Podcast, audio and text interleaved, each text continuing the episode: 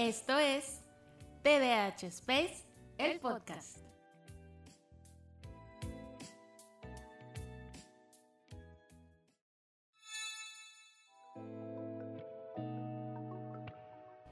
Hola aliens, bienvenidas y bienvenidos al primer episodio de TH Space, el podcast. ¡Yay, estoy muy feliz de poder traerles este podcast estoy muy emocionada y llena de confusión también, porque sé que habrá personas que me escuchen que no estarán familiarizadas con la página y se van a quedar. ¿Por qué nos está diciendo alguien se está inventando? Así que con el permiso de mis seguidores de Instagram, me vuelvo a presentar. Hola, mi nombre es Citlali Salgado y soy la creadora de TDH Space, un espacio en Instagram donde desde hace un año comparto información sobre el TDAH y la neurodivergencia. Es un espacio de TDAs para TDAs. Bueno, TDAHs para TDAHs. Y mis seguidoras y seguidores les digo aliens. Porque muchas veces así se siente ser neurodivergente, como un alien que está en un planeta desconocido. Soy licenciada en comunicación, recién graduada, hace unos días.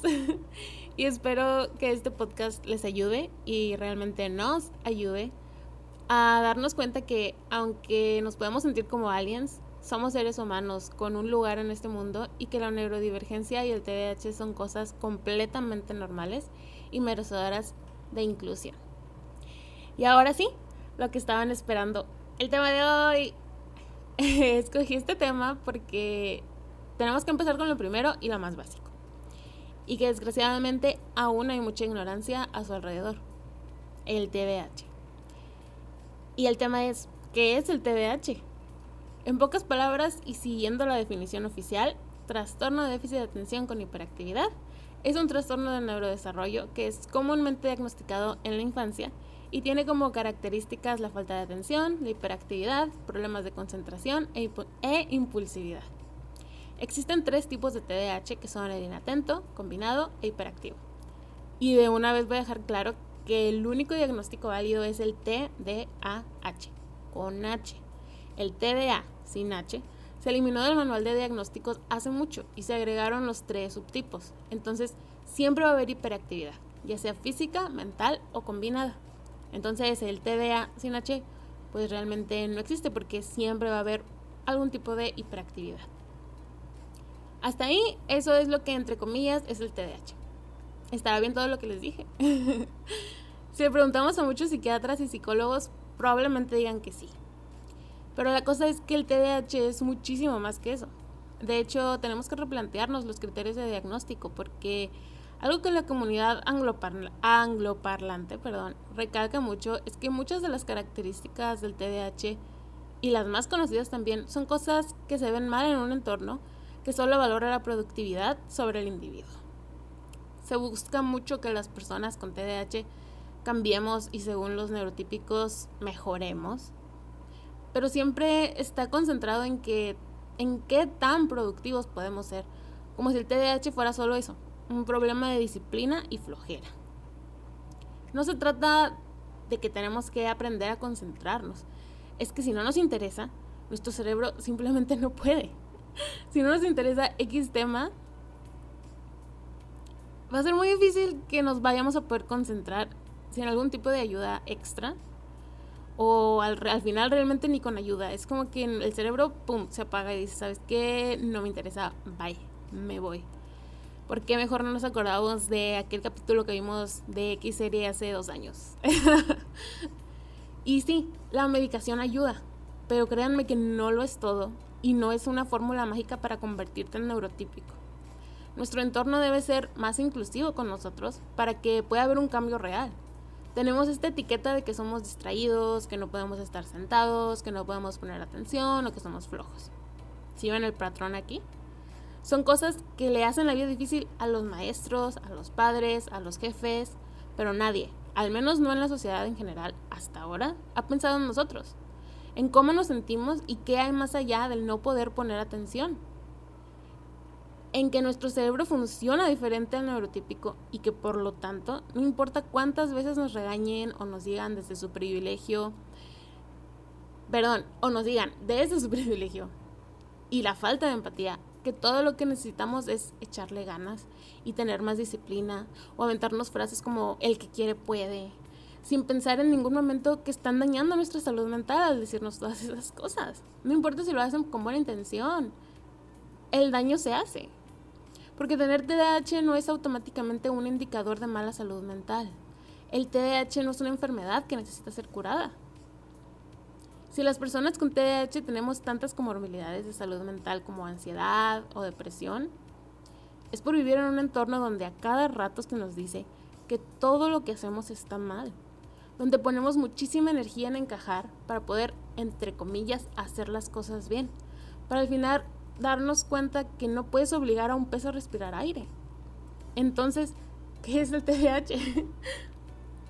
pues el TDAH es una neurodivergencia el cerebro de las personas con TDAH funciona de manera distinta a aquel cerebro, entre comillas, ideal. Que realmente eso no existe, pero ese es otro tema. El TDAH es complejo y se presenta de distintas maneras. Incluso se ha hablado de que el TDAH es un espectro, así como el autismo. Mi TDAH personal, mi TDAH mío, está lleno de ansiedad, de problemas para empezar las cosas, aun cuando sean cosas que me gusta hacer me trae incertidumbre, mucho cansancio físico y mental.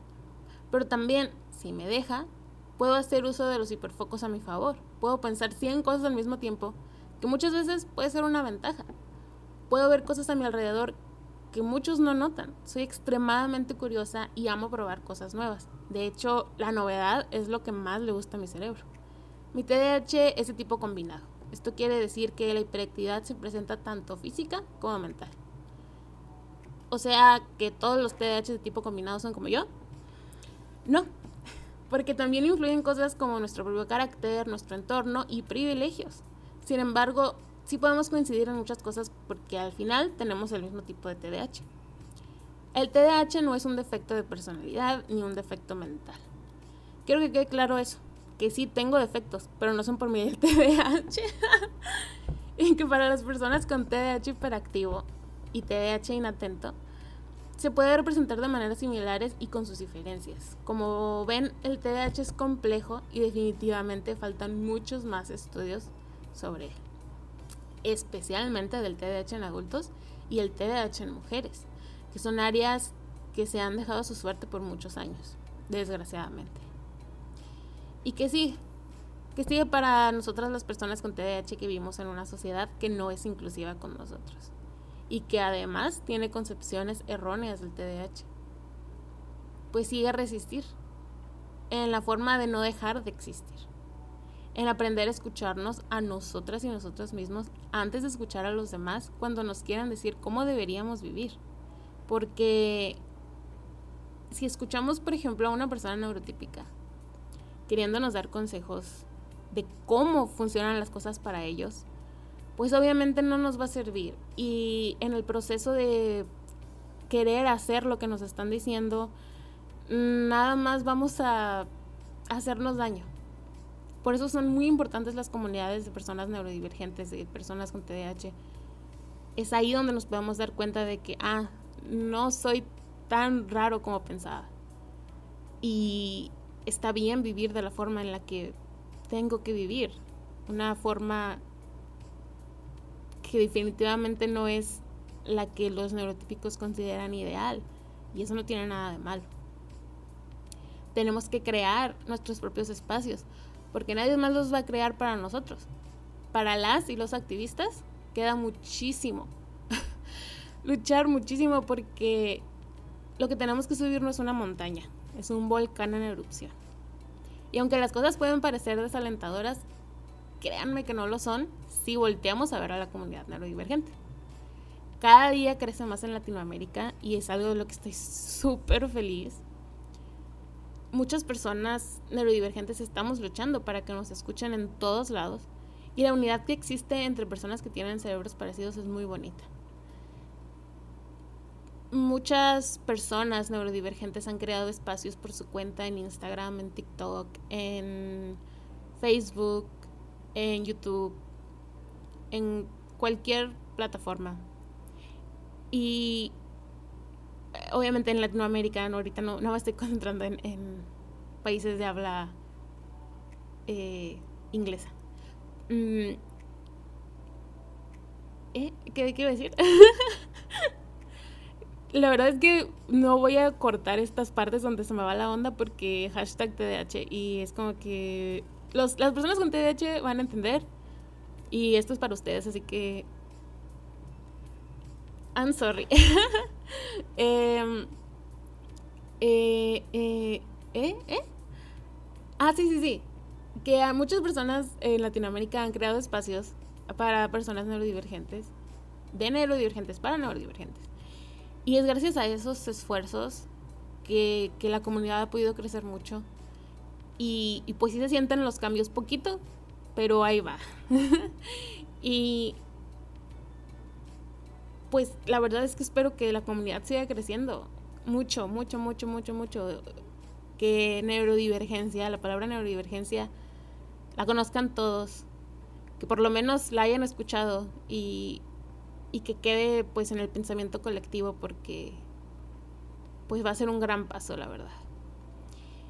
Entonces, pues para ti, ¿qué es el TDAH? ¿Cómo se presenta en ti? Si escuchamos más las experiencias de personas que tienen TDAH, en lugar de guiarnos solo por lo que dicen clínicos neurotípicos, entonces será más fácil empezar a cambiar las cosas y realmente entender el TDAH. Somos nosotros los que merecen y deben tener el control de la narrativa sobre el TDAH. Y les voy a poner un ejemplo. Miren, eh, hagan de cuenta que una persona hetero, así hetero al 100%, se le ocurrió hacer una página sobre homosexualidad. Y se le ocurrió también a hacer como una organización de, pues, de ayuda para personas homosexuales, ¿no? Tal vez lo hizo con la mejor intención del mundo, pero se me hace la cosa más ridícula. Digo, ¿por qué estás haciendo eso? Eso es como que, una cosa es ser aliado y otra cosa es tomar el control de la narrativa. Eso es, son cosas completamente distintas y que si tú no eres, entonces no debes hacer. Entonces, lo que acabo de decir como que suena bien ridículo, ¿no? Como que, oye, pues, ¿por qué un hetero va como que a hacer su página sobre eso si ni al caso, ¿no? O sea, si, si X, ¿no? O sea, una cosa es ser aliado, pero otra es como que porque estás hablando por las personas homosexuales, ¿no? Bueno, pues así, así es como ha pasado muchísimo, muchísimo, por muchísimos años y es, ha sido lo que ha sido lo normal en la comunidad neurodivergente, donde psicólogos, psiquiatras, clínicos, peor aún coaches, han decidido que ellos son los que tienen... No, y espérense, madres y padres también. Han decidido que ellos son los que tienen el control y deben de tener el control sobre las personas neurodivergentes, como si nosotros no pudiéramos hablar por nosotros, como si nosotros no pudiéramos, como si no tuviéramos la capacidad de crear espacios y decir, oye, esto es lo que realmente necesito, esto es lo que realmente hace falta, estos son los problemas que están pasando en mi comunidad. No, no les gusta muchas veces a esas personas. No quiero decir que todos los psicólogos, psiquiatras o clínicos sean malos para nada. Pero cuando tratan de ser ellos los que tienen el control de la narrativa, entonces sí. Cuando tratan de ser ellos los que nos quieren callar y los que nos ven menos, los que nos ven abajo de ellos, ese es un problema. Y ha pasado muchísimas veces. A mí me pasó que me invitaron, no voy a decir muchos detalles, el caso es que me invitaron a una plática. Y conocí a una psicóloga que la primera vez que hablamos me vio con ojos de odio, se los juro. No le gustaba mi enfoque y mi forma de hablar sobre el TDAH. La palabra neurodivergencia le parecía una reverenda estupidez. Eh, no le gustaba que yo, una persona que que no ha estudiado psicología, pudiera hablar del TDAH. Aunque yo tengo TDAH y he vivido con él desde el día en que nací. Esta psicóloga no tiene TDAH, por cierto, por si, por si se preguntaban. Entonces es como que, ah, caray, o sea, no, y esto pasado muchas veces, o sea, no, no, no es... A veces cuando muchas personas van a buscar apoyo psicológico, terapia, con psiquiatras, si uno llega informado, es como que tú qué vas a saber, chamaco perro. o sea, te ven como si estuvieras abajo de ellos. Y mira, yo no puedo, yo no puedo diagnosticar, yo no puedo eh, recetar medicación, yo no voy a dar este, consultas, ni terapia, ni, ni te voy a robar el trabajo, ¿ok? Es como que, ¿a qué le tienes miedo? Estoy hablando por mí y por mi comunidad, por otras personas que también tienen TDAH, por otras personas que también son neurodivergentes. ¿Qué es lo que te molesta de todo eso? ¿Qué te molesta de que hable desde mi punto de vista y desde mis propias experiencias?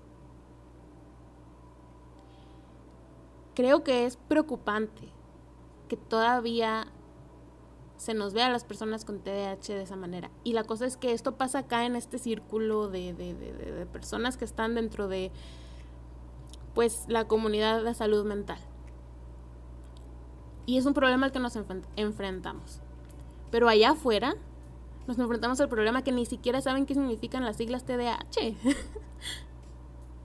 y entonces llegas y quieres hablar de eso y te miran como de qué chingados está hablando esta persona. Y lo, lo peor es que muchas personas, especialmente jóvenes, sí están abiertos a todo esto. Y es como que te escuchan y entienden y te aceptan. Pero cuando te enfrentas a personas de otras generaciones, por decirlo así, ay Dios mío, es como que lo primero que se les viene a la cabeza, y yo no sé por qué, pero es lo primero que se les viene a la cabeza, es de que estamos poniendo excusas para no hacer las cosas. O que estamos poniendo excusas para poder ser flojos o para conseguir las cosas más fácilmente.